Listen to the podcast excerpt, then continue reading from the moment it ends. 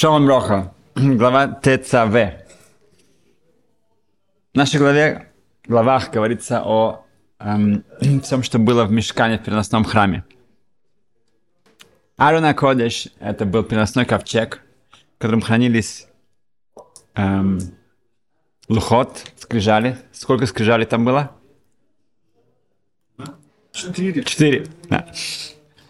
Э, две, которые были э, поломаны, да, разбиты Маширавейна, и вторые, которые остались. Что мы учим из того, что э, раз, э, те первые скрижали, которые были разбиты, да, и тех, и тех было две. Ну, он разбил Да. И положили их в ковчег. Что мы от этого учим? Что даже Талмит Хахам, мудрец Торы, который по каким-то причинам забыл всю свою Тору, да, мы будем его уважать, вставать перед ним, так же, как разбитые скрижали, они хранились в ковчеге. Эм, как измерялся ковчег? Да? В длину он был две с половиной амы, в ширину полторы амы и в высоту полторы амы. Что тут как бы замеч... ну, заметно что-то... Все по половине, да? Две с половиной, один с половиной, один с половиной. Это что, когда речь идет о Торе, никогда мы себя не чувствуем полноценным. Постоянно можно выучить побольше, больше и больше. В этом эм, сама красота Торы. Окей, на, что было на ковчеге?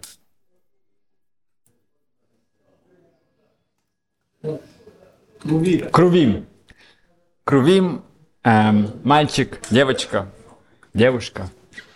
Э, и как они, их- как они там стояли, как у них была позиция? Лицом Лицом к лицу. А иногда нет, да? Крыльями. О.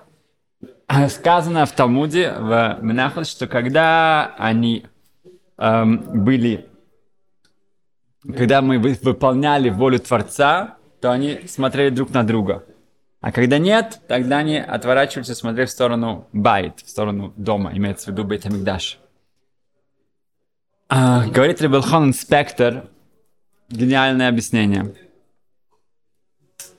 Мы подумали, что это знак, да? Вот если мы хотим понять, Ашем к нам хорошо, мы смотрим на них, и тогда мы видим, что если они друг смотрят друг на друга, то все хорошо. Если нет, то нет. Между прочим, как они выглядели во время разрушения храма? Лицом к лицу, да? Даже обнимались они. А это же разрушение храма. Это катастрофа, трагедия. Да. Даже в этот момент Ашем показывает, что Он с нами, что разрушение должно было быть. Храм ничего плохого не сделал. Это мы, еврейский народ. Но разрушен был храм, а мы остались в живых, да, и это тоже воля Творца. Он показывает, что Он с нами даже в такое ужасном время. Теперь говорит Рабихон Спектр, что на самом деле это не знак. Есть эм, причина, есть последствия. Да? Мы бы подумали ошибочно, что причина, что Ашем к нам хорошо, поэтому Крувим смотрят друг на друга. Говорит наоборот. Крувим смотрят друг на друга, имеется в виду, что еврейский народ, мы вместе, мы любим друг друга, мы заботимся друг о друге, нас волнует, мы, мы смотрим э, с вниманием, с любовью друг на друга. Тогда Хашем с нами. А если мы отворачиваемся друг от друга, нас волнует только вот то, что перед нами, мы смотрим к себе, у нас особый такой эгоизм, тогда Шхина, тогда Всевышний от нас отдаляется. Поэтому здесь очень важно понять, что первое, а что, что причина, а что последствия. На прошлой неделе один друг рассказал мне очень э, классный пример. Рассказывал его, наверное, десятки раз с этого дня. Эм, в одной школе у учителя э, была идея, он провел эксперимент с ребятами. Он разделил класс на две части. И первой группе он раздал каждому по 20 долларов. Каждый получил 20 долларов. Он сказал ему, что делайте с этими деньгами что хотите. Купите себе что-то покушать, какие-то игры, да. э, сходите на какой-то концерт, что вы хотите. Потом вы расскажете о вашем э, событии, как, вам, как это все прошло. Получим фидбэк. Окей, и действительно, все разбежались, через несколько дней он сделал опрос. Один купил себе пиццу, мороженое, конфеты, другой купил себе какую-то футболку, другой купил себе кроссовки, другой купил игры компьютерные и так далее. Например, тот, кто купил себе еду в ресторане, то он сказал, ну как? Оцени это с 1 до 10. Окей? Okay? Тот сказал, ну это было, ну, 9. И 9 действительно было все так классно. Так... Но, если честно, ну пицца могло быть там больше сыра. Я люблю, чтобы больше сыра. И потом мороженое было немножко приторное. Потом я закусил конфетами, еще стало хуже. Но, ну, наверное, было 7-6. Через неделю он его спросил еще раз, да, у него сделал такую статистику. Как ты сейчас это оценишь? Ну, сейчас вообще мне, мне даже, как бы, ну, ничего не осталось от этого. Мне подумай об этом даже, хочется кушать. Э, два, три и так далее футболку, которую купил, он говорит, как было классно, поносил, потом у него там испачкался немножко, потом какая-то была дырочка, там, потом уже не мог носить ее. Сколько? 8, потом 6, потом 3. Тот, кто купил себе компьютерные игры, он с ней поиграл 3 часа, на следующий день было уже 2 часа, через неделю 15 минут, а потом он ее уже забыл о ней. И так далее. Итак, он сделал такой опрос, статистику. Переходим ко второй группе. Вторая группа получила совершенно другое задание – Каждый получил тоже 20 долларов. Но здесь попросили, учитель попросил их сделать что-то хорошее с этими деньгами для кого-то другого. Что-то приятное, кого-то обрадовать. Ну, некоторые пошли в больницу и купили там для больных какие-то цветы. Другие пошли в дом для эм, престарелых. Там тоже сделали им какие-то э, сюрпризы. Э, э, Другие, другие пошли в, в дом для сирот и купили им тоже какие-то призы. А мы сконцентрируемся на одном мальчике. Одному мальчику, назовем его Йоси. Он оказался в магазине, в большом магазине. И видит, что одна мама со своим сыном, восьмилетним сыном, она с ним очень спорит, он кричит, плачет, визжит. Она ему что-то объясняет, ничего не помогает, и так все продолжается. Окей, он собрался смелости и подошел, сказал, что, может быть, он чем-то может помочь. Мама говорит, эм, нет, он не может ничем помочь. И продолжается этот скандал там. Он опять говорит, я все-таки должен что-то сделать. Подходит, говорит, вот у нас есть проект в школе, может быть, я, мне нужно как-то чем-то кому-то помочь. Как можно вам помочь? Ну, у нее уже не было сил. Она говорит, смотри, это конец месяца, деньги кончились у нас, практически ничего не осталось. Завтра у моего сына поход в школе, да, тюль, и нету на этого, нету, нету, нету денег. Есть немножко денег осталось, или мы покупаем еду, чтобы дома была просто еда, или мы тратим их завтра на эту поездку, на эту экскурсию, но тогда еды не будет. Я объясняю моему сыну, которому очень тяжело это понять, что сейчас приоритет это еда, просто еда. Тут Йоси говорит, о, вот, смотрите, вот у нас есть проект в школе, и у меня как раз вот здесь в кармане 20 долларов, это как раз хватит на этот э, поход для вашего сына. И, пожалуйста, вот ваши вам деньги, передает им деньги, и он видит, как мальчик начинает сиять. Он видит, что для него это как ангел. И мама тоже, она э, плачет от радости. И просто эта сцена, ну, потрясающая. Он прибегает на следующий день к учителю, рассказывает, что произошло. Говорит, ну как, Йосиф, как ты бы это оценил? Десять. Через неделю 10, через две недели, через три недели. Он говорит, вообще-то это 20, это 100. Я постоянно об этом вспоминаю, постоянно. Особенно, когда мне как-то что-то нехорошо, я вспоминаю вот этом, как, как сиял этот мальчик, как мама была рада. И это дает мне силы и радует меня постоянно. И такой вот гениальный пример, да, как учитель показал детям, да, а, может быть, он потом поменял эти группы еще раз, чтобы каждый из них, у него был вот этот опыт получить. Но крувим, когда они смотрят друг на друга, да, вот тогда шхина с нами, когда мы заботимся друг о друге, нас, нас волнует, мы показываем внимание, это именно когда шхина в Ам Исраиль. В Анна Кодыш, он был сделан из трех частей. Ковчег. Внутри был золотой такой эм, бакс. Ну, да, как бы он был из золота, скажем так. Покрыт, да, золото. Ну, как можно сказать, как... чисто, да. Да, чисто золотой, но это как э, ящик, совершенно. Ящик, как золотой ящик. Потом этот золотой ящик вставлялся в деревянный ящик, и все это вставлялось в золотой ящик, как бы покрытие ящик. Получается, что снаружи было золото, внутри было золото, в середине было дерево. Мы учим отсюда тоже, что Талмит Хахам, человек, который, ну, мудрец Торы, и, в общем-то, каждый человек, он должен быть тохо кебаро. То, что внутри, должно соответствовать тем, что снаружи. Имеется в виду, если человек э, себя ведет как правильный человек, такой весь богобоязненный и так далее, то надо быть уверенным, что внутри у него то же самое, что он не э, как-то играет какую-то роль, да. И также наоборот, если человек внутри, у него есть хорошие качества, да, иногда, тогда надо себя тоже показать именно, чтобы был настоящий кидуш Ашем. Но на самом деле это странно, потому что в середине же было что? Дерево. Что это дерево? Что там делает дерево? Получается, там не было внутри то, что снаружи, что внутри было дерево. Можно было бы объяснить, что внутри-внутри все-таки это было золото. Другое объяснение, что дерево это что-то органическое, да, это что-то, что может расти.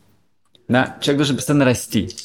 Он должен знать, что он внутри это золото, это что-то полноценное, и снаружи он тоже себя должен. Но есть что-то в середине, которое постоянно может меняться и расти, и подниматься выше. Это не что-то, что остается всегда на одном уровне, как золото.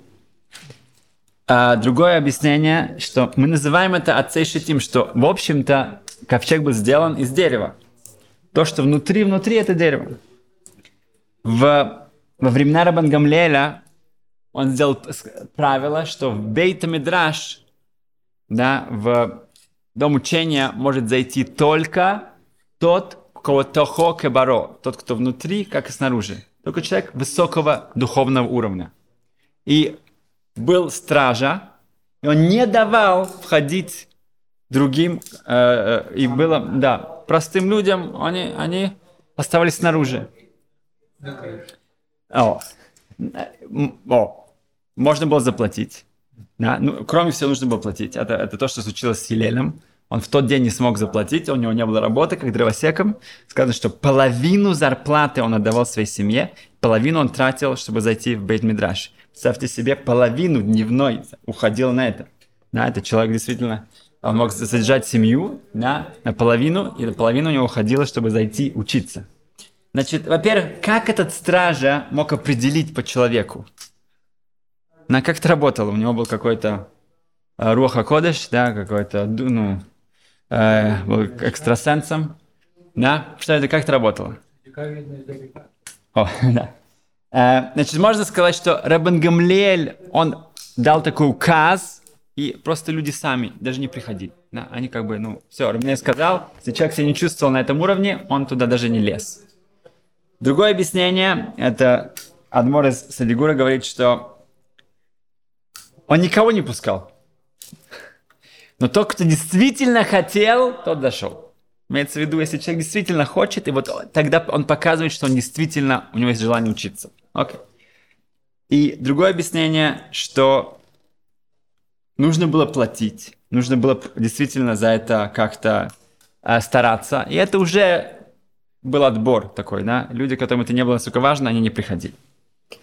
Что случилось дальше? Рабан Гамлеля устранили, он больше не был главой а, еврейского народа в то время, и Рабилозу бен Азария, его, его поставили вместо, вместо него, да, ему было 17 лет, то, что мы учим, читаем в Агаде, и он отменил это правило, и сразу же все Байтмидраши были заполнены людьми.